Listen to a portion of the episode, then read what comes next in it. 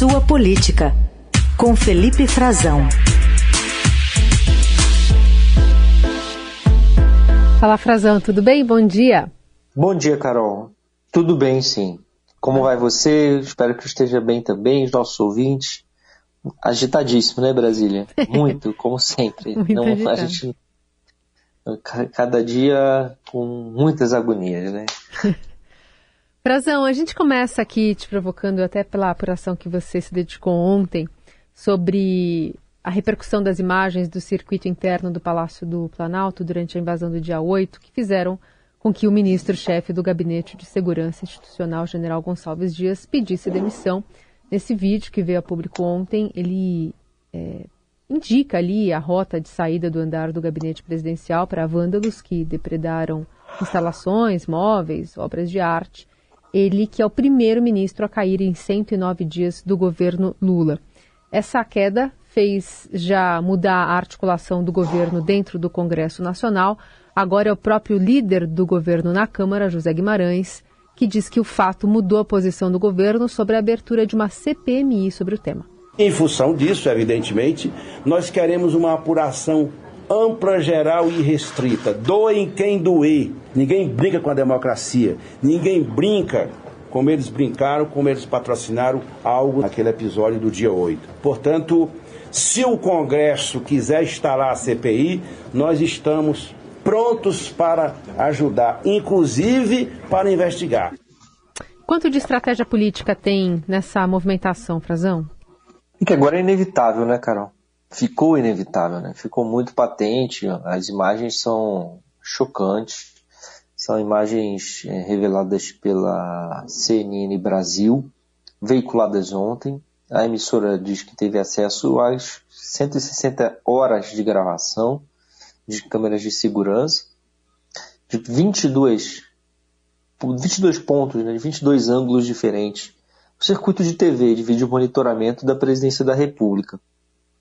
Essas imagens, segundo o próprio ex-ministro, agora né, demitido, foram enviadas para alguns inquéritos, algumas investigações, como a da Polícia Federal, do Ministério Público, da Polícia Militar e também do Comando Militar do Planalto, do Exército, do próprio Exército. Fato é que essas investigações deixaram o governo sem saída.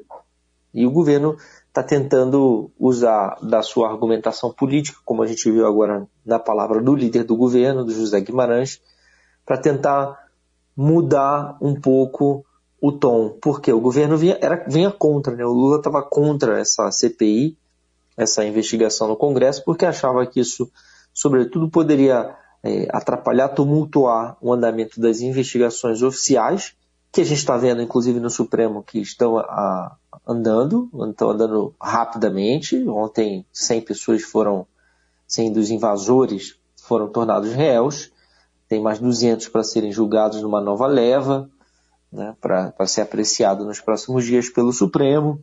Eles vão a julgamento, denunciados, entre outros crimes por atentar contra o Estado Democrático de Direito, tentar abolir a, a democracia brasileira. Era, de fato, uma tentativa de golpe, nós já mostramos isso no Estadão, com vídeos, com declarações. Foi uma tentativa e, durante algum tempo, efetivada, né, de tomada do poder, de tomada dos palácios. E é isso que está sendo investigado agora, deixou numa situação incontornável, insustentável, o ministro, então ministro do Gabinete de Segurança Institucional, a quem caberia somente a defesa do Palácio do Planalto. Ele e outros integrantes de sua equipe militar.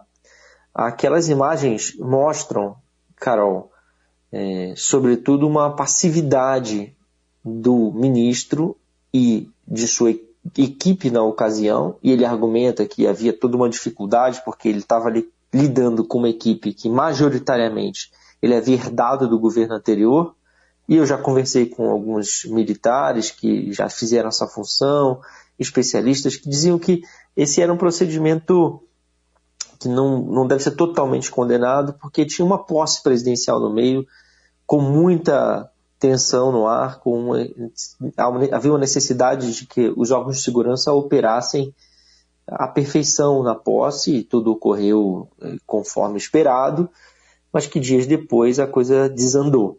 Então não foi, não era prudente trocar repentinamente todo o comando da cadeia de, de comando da segurança pública e da segurança institucional, que o importante era garantir que a posse tivesse uma segurança efetiva, dada a presença do Lula, as ameaças a ele, a presença de cerca de 20 chefes de Estado, todo, todo, toda autoridade, todas as autoridades da República, né? do Congresso, do Supremo, do, do Palácio do Planalto, os ministros. Então, mas isso não foi suficiente, né? Que a gente viu que isso não foi suficiente.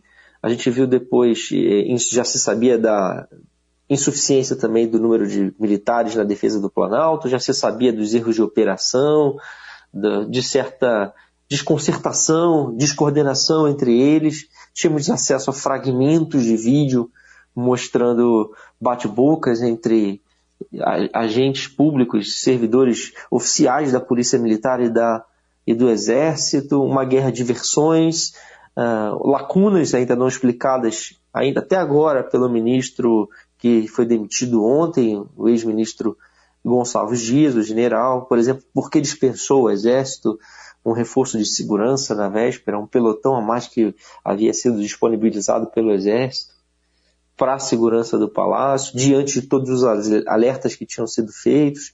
Tudo isso criou um caldo, aquelas imagens deram mais eh, sustentação política ao pedido da oposição para eh, a abertura dessa CPI e eh, restou ao governo então tentar pedir também garantir seu espaço e tentar mudar a pauta, né? tentar mudar um pouco a, pelo menos a argumentação política, porque que está sendo usado é que essas imagens e, e, e outras estão sendo usadas para tentar inverter a lógica, né? colocar o governo, o, a, o novo governo, como um suposto cúmplice de, de invasores que estariam mancomunados com o Partido dos Trabalhadores ou a esquerda e que seriam infiltrados para tentar eh, criar um ambiente negativo. Uma, uma teoria da conspiração que não encontra res, respaldo nos, nos fatos até agora, está sendo desvirtuado. Então o governo, eh, agora como ficou emparedado, teve que acabar sendo forçado a, apoiar também a abertura da CPI para não demonstrar que não tinha nada, para demonstrar que não tinha nada a esconder. E tem muito de fato a ser explicado ainda, sobretudo essa, essa atitude né, do, do ministro, que ficou numa situação muito delicada, e o ministro, então o ministro Gonçalves Dias, o general, e, e sua equipe, né, porque além de apontar a saída, né, apontar ali a, o caminho, ele estava apontando ali, Carol, de fato tem uma escada que desce para ele estava no terceiro andar, naquele corredor, aquelas imagens, se nosso ouvinte não viu ainda, que procure, são muito importantes, se não viu ali, é a antessala, a gente chama de antessala, mas é o corredor de acesso ao Palácio ao gabinete presidencial no Palácio do Planalto, no terceiro andar. Ele diz que ele tentou proteger o quarto andar, que é onde estão uh, os, os, as salas, os gabinetes da maioria dos ministros que despacham no Palácio, e o andar presidencial. Mas daquela maneira, qualquer pessoa que já viu uma abordagem policial, quando um, um torcedor invade o gramado hum. num, num, num jogo de futebol, Uh, os seguranças que não estão nem armados também, em geral, eles eles agem de uma forma muito mais. É, truculenta. Muito né? mais truculenta. Eles tentam, eles geralmente derrubam, né, Carol, Sim. a pessoa, tentam conter, seguram pelos braços, né. Olha, é, ali tinha pessoas que já tinham invadido o palácio, vários já tinham depredado o palácio, e elas e nem sequer são conduzidas pelo ministro ou por sua equipe eh, de, de, militares, eles se limitam a apontar o caminho. E as pessoas, não, desce por aqui pela escada, segundo o que ele está dizendo, né? Desce por aqui pela escada e ninguém vai atrás, ou ninguém os conduz, nem, nem os, os, os algema, nem nada, nada. Né? E tem um que, que, que é um major, segundo o ministro, né, que é um major, que ele disse que essa conduta estava em atitude inaceitável, toda aquela atitude ali é muito contestável, né? mas ele diz que porque o cara chega a fazer um joinha, né? um gesto, um sinal de positivo com a mão. Depois vai até um local e serve água mineral para os invasores, em seguida ele aperta a mão de outro. E, e uma passividade, assim, que a gente, tudo isso já chamava atenção, já havia suspeita, Lula reclamava disso, o ministro já estava muito mal entre seus colegas, para fora do governo ninguém falava nisso, mas por dentro havia muita cobrança. Não tem sustentação política, nunca teve. Não, dizia até que não tinha muita ambição, era o que ele falava para os colegas dele no Exército, no generalato, que ele estava ali cumprindo a missão para o Lula, e de fato não parecia ter uma ambição política, né? e acabou caindo porque era insustentável. Né? Já estava completamente desidratada a sua função como ministro do Gabinete de Segurança Institucional, já não comandava a Agência Brasileira de Inteligência, havia perdido isso uhum. após o 8 de janeiro, e desde a transição de governo, Lula é, já tinha o plano e criou uma nova estrutura para cuidar da segurança imediata dele, dos familiares, né, aquele que eles chamam de um círculo, é um círculo de guarda-costas que em geral a gente vê no entorno do Lula é, e de outros presidentes da República. Isso sempre foi feito por militares do GSI, né? O GSI tem uma estrutura militar, o comando pode ser civil, como será agora, mas eh, tem uma estrutura militar ali embaixo, vários cargos de natureza militar, a, maior parte dos seus servidores é cedido pelas Forças Armadas e por isso esse comando militar, historicamente, Lula acabou com isso, transferiu para a Polícia Federal, quem faz são policiais federais que precisam ter uma certa coordenação com o GSI, é uma coordenação um pouco complicada também, não é completamente harmônica, mas está funcionando e, e, não há sinais de que o Lula planeja, em tese isso seria temporário, mas não há sinais de que ele planeja alterar isso. Isso deve eh, continuar sendo da Polícia Federal, fazendo a sua segurança mais imediata. Ou seja, o GSI já estava muito desidratado, já perdeu muitas atribuições, sobre como, o que demonstrava a fraqueza do general Gonçalves Dias. Agora, o Lula relutou muito né, por, a demiti-lo, porque ele é um antigo colaborador da confiança do Lula, e por isso mesmo o Exército não viu nesse episódio um atrito com o próprio Exército, Carol e ouvintes.